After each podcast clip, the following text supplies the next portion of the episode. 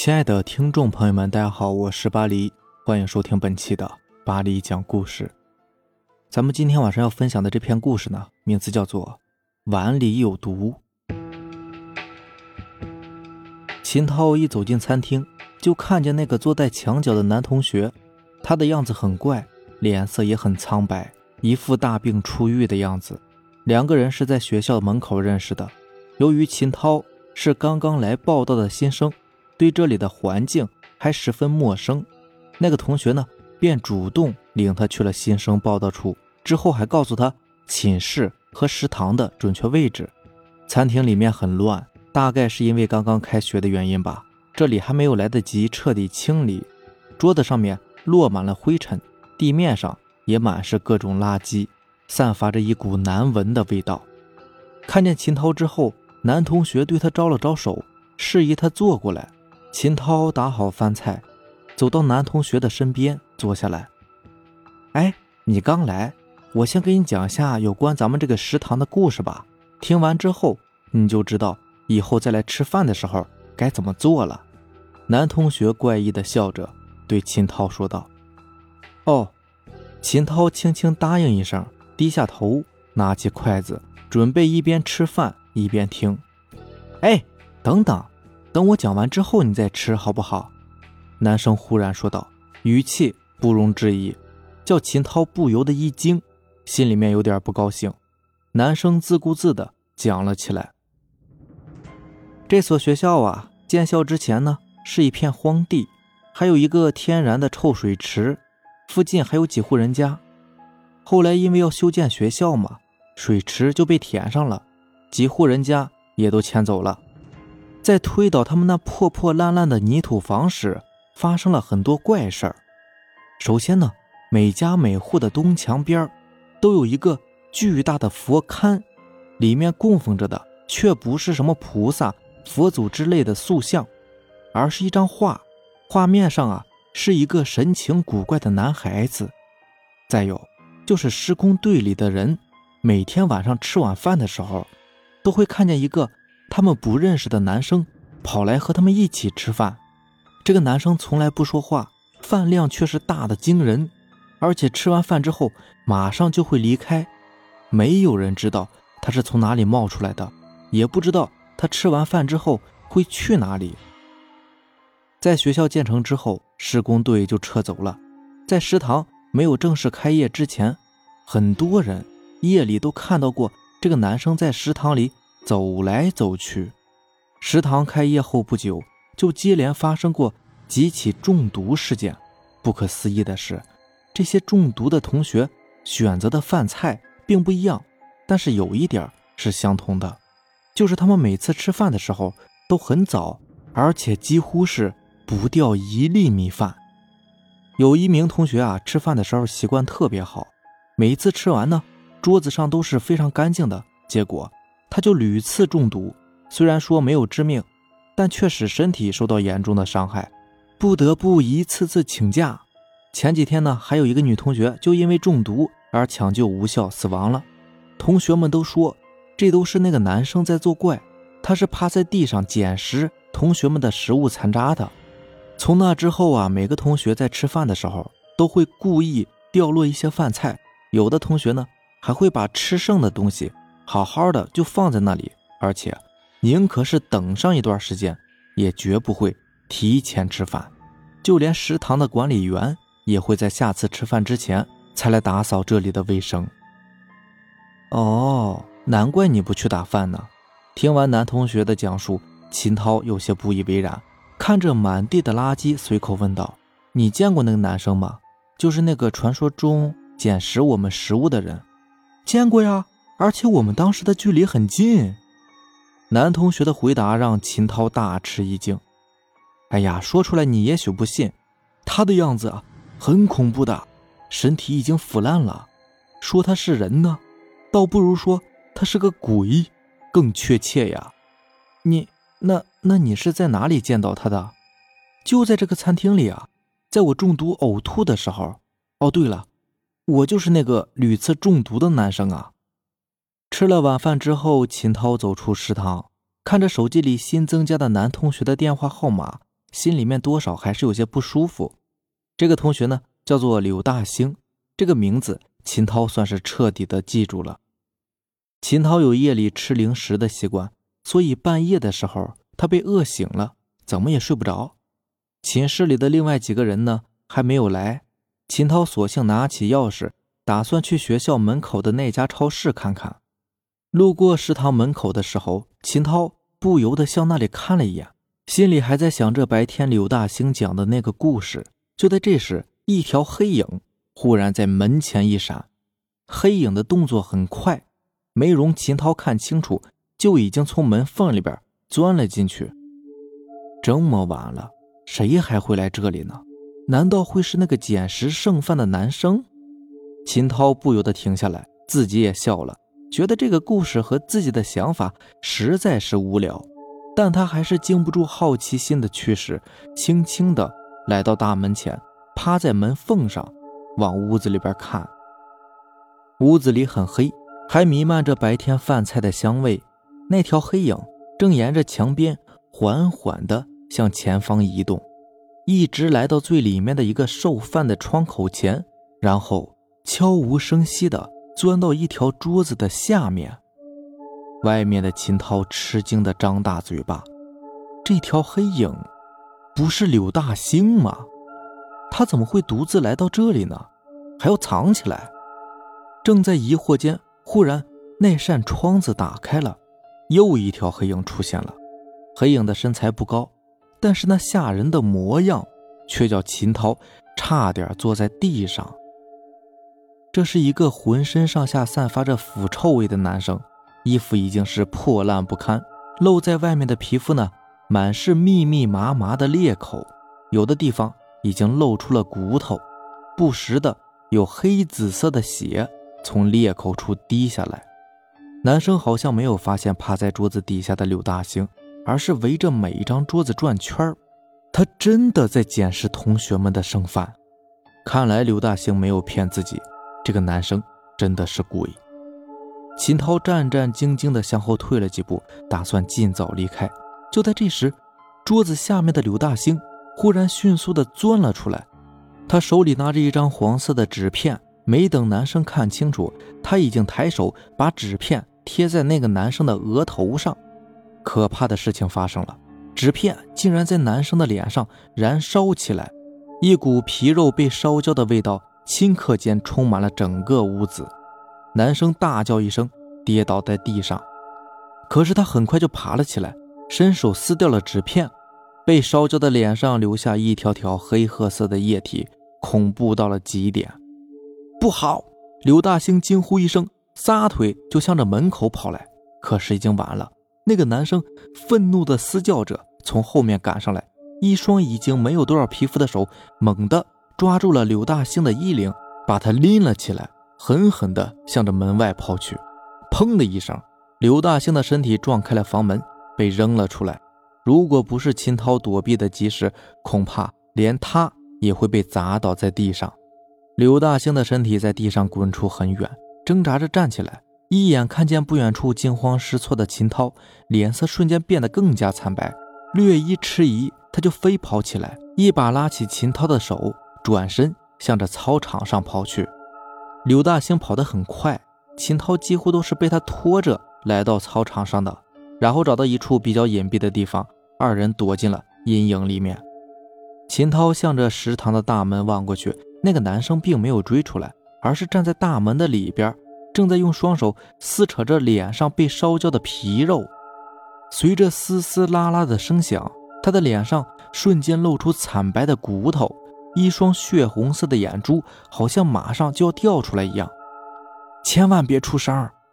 身边的刘大兴小声地提醒着秦涛：“你你为什么这么做呀？是找他来报仇吗？可是……”你怎么能确定是他下的毒呢？如果他要害我们，还用下毒吗？秦涛瞪着一双惊恐的眼睛看着刘大兴。我不能确定啊。刘大兴摇着头回答。可是我知道，如果让他长期待在这里，早晚还会有同学出事的，就像那名女同学一样。秦涛还想说什么，可又没敢，想了想，还是转开话题。你刚才用的是符吧？没看出来你还懂这些啊？我哪儿懂啊？这是一位大师给我的。那位大师啊，是看出我被恶鬼纠缠，所以给我用来防身的。大师还说呢，如果这个小鬼不离开食堂里面的阳气，就会被他慢慢的吞噬掉，进而影响到我们整个学校。而他身上的阴气啊，还会引来其他鬼魂，到时候那可就麻烦了。这么厉害，秦涛也是不由得一惊。这时候，那个男生已经把脸上的皮肉撕扯干净了，他用力的抹了一把脸上残留的液体，然后极快的从屋子里走了出来。不对，他的双脚根本就没有挨着地面，也看不出脉动的迹象，但是却移动的飞快，几乎是眨眼间就来到了操场上。秦涛死死的捂住嘴巴，生怕自己会发出声音。一旁的刘大兴也是浑身冷汗。好在男生并没有发现二人，围着操场转了好几圈，便有一些不甘心的缓缓地飘回了食堂，地上留下一长串黏糊糊的黑色液体，里面还有无数条白色的蛆虫在蠕动着，叫人不禁恶心的想吐。你说你给他们下的毒会不会就是这些啊？秦涛用力捂着鼻子，看着地上那黏糊糊的液体，问刘大兴：“我也不清楚。”刘大兴思索着，忽然对秦涛说道：“我现在忽然觉得，我们应该去那个小村子看看，说不定会找到什么有关这个小鬼的东西。那个村子不是在建校的时候被迁走了吗？连房子都被推平了，我们上哪儿去找啊？”秦涛疑惑地看着刘大兴。我也是忽然想起来的，在我们学校的后面呢，还残留着几栋房子呢。刘大兴敲了一下脑袋，说道。连那个臭水池都没有完全被填平。前几天呢，还有几名同学去那里玩呢。那里虽然没有高楼大厦，而且还是大白天，但却叫他们迷了路，足足转悠了一天一夜，直到第二天的早晨才找到学校的围墙。刘大兴的话叫秦涛再一次发起抖来：“你敢和我一起去吗？”刘大兴看着秦涛，忽然问道。秦涛后退了半步。可看着刘大兴那看上去十分虚弱的身体，最终还是点头答应了。正如刘大兴所说，这里根本就是一处荒草地嘛。沿着学校的围墙是一排新栽的小树，穿过小树丛是乱蓬蓬的杂草，几间早已倒塌的泥草房斜立在灰蒙蒙的月光中，叫人不由得有一些压抑。这里的风很冷，二人裹紧衣服，磕磕绊绊。就向前走着，很快，他们来到一间土房前，房子已经没有了屋顶，只剩下四面倾斜的墙壁，在夜风中不停地发出呜呜呜的声响。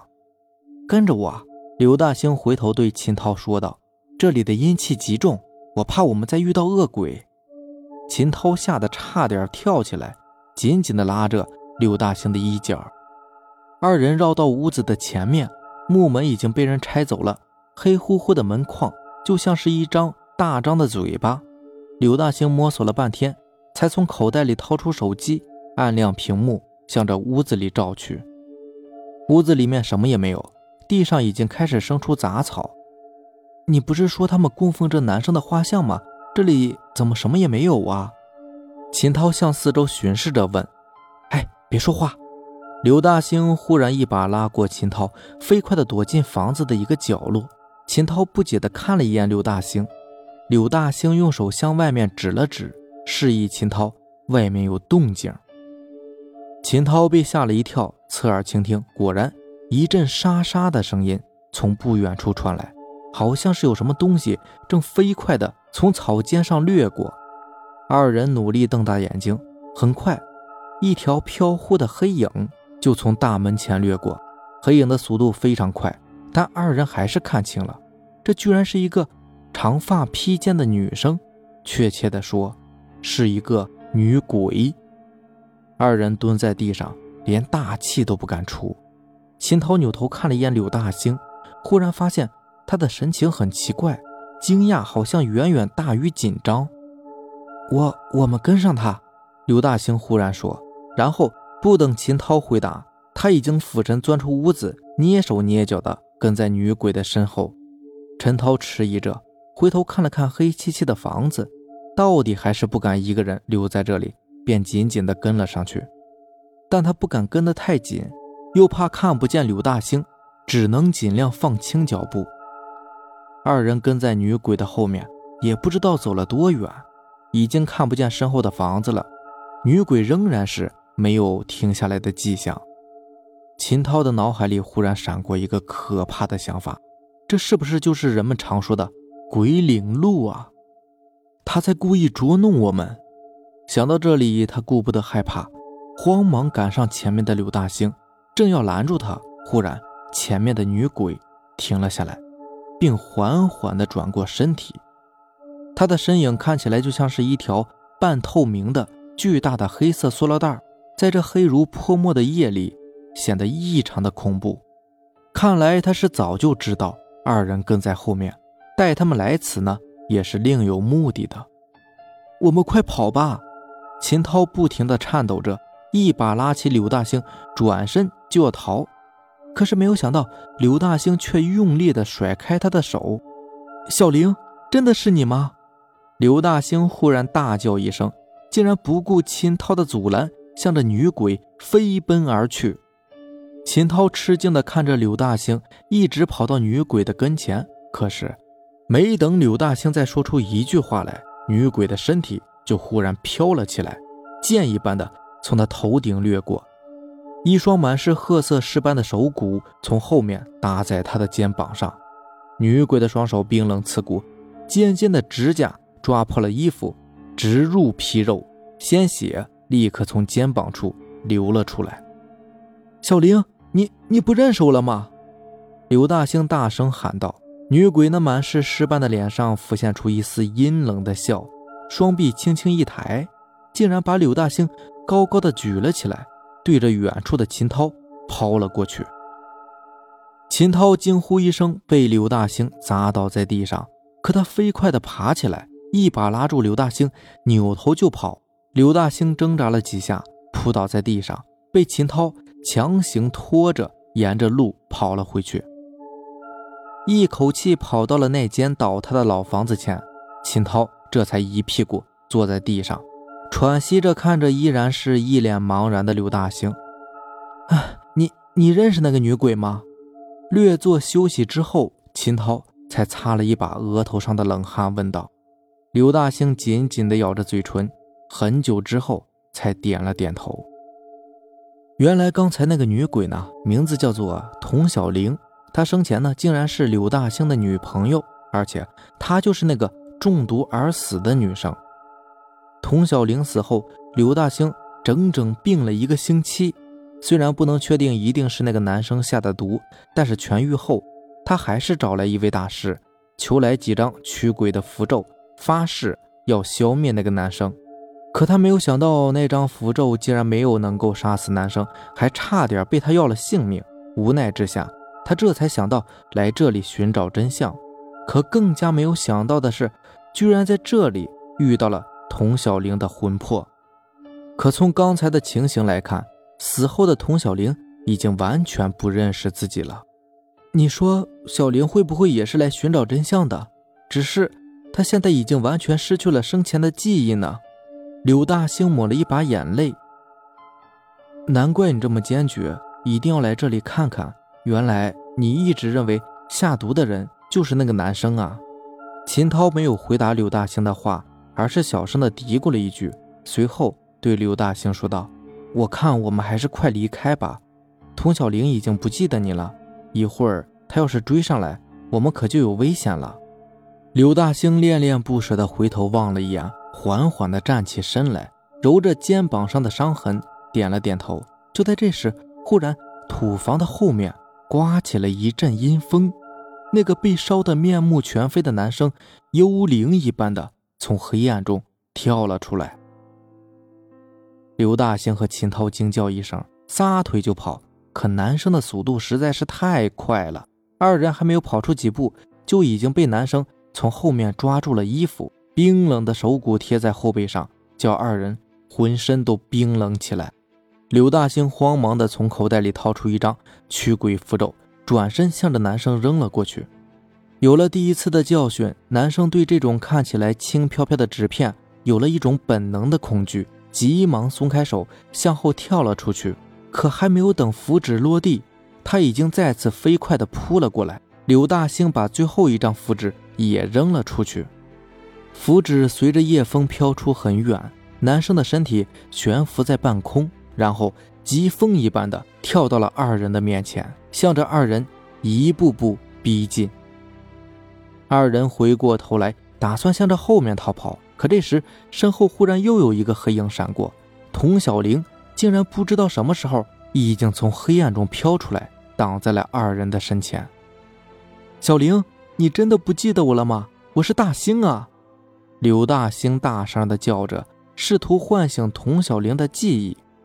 也许是大兴这个名字对于童小玲实在是太熟悉了，他竟然微微的抖动了一下，一双已经深陷进眼眶的眼睛在柳大兴的脸上扫视着。此时，男生的双手已经死死地抓住了柳大兴的脖子。柳大兴的一张脸顷刻间变成了酱紫色，他拼命地摇动着双手，对着童小玲做出一连串的手势。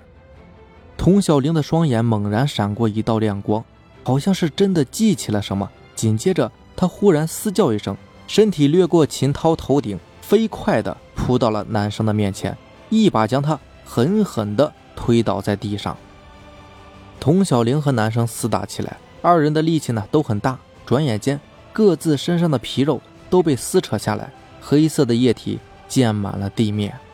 刘大兴从地上爬起来，顾不得身上的伤痛，飞跑着从不远处捡回来一张符纸，扑上去就贴在男生的脸上。符纸迅速燃烧起来，男生惨叫着跳起来，转身就消失在了黑暗里。小玲，你没事吧？刘大兴跑过去，把童小玲扶起来，看着她身上的伤口，再次流下了泪水。童小玲定定地看着他很久，才好像记起他来。原来他真的是来寻找真相的。那个男生一直以来呀，就是居住在这个村子里的孤魂野鬼。由于他过分的凶恶，村民们呢几次找人也没能除掉他，于是只好按照他的要求。经常给他送来一些贡品。后来村子迁走了，男生不想去黑暗的阴间，就留在学校的食堂里。为了惩罚那些胆敢和自己作对的同学们，他一次次的把身上的尸毒放到他们吃饭的碗里，这才引起了一次次的中毒事件。童小玲死后并没有离开，和柳大兴的想法一样，他打算找出真相，免得再有同学遇害。果然是这样，刘大兴恨恨地说道。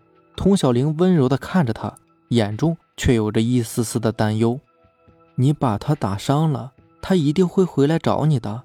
单凭我们的力量是不可能斗得过他的。我们还是尽快想办法吧。我，刘大兴怔了一下，看了一眼同样无计可施的秦涛，不知道接下来该怎么办。他们没有注意到那个男生并没有跳远。此时，他就躲在那间土房的后面，恶狠狠地看着他们三个人。他脸上的骨头已经被烧黑了，随着牙齿的错动，不时的还发出一些吓人的声响。好了，以上就是咱们今天晚上要分享的故事了。如果喜欢咱们的节目呢，就点个订阅吧。行，那让咱们明天见，拜拜，晚安。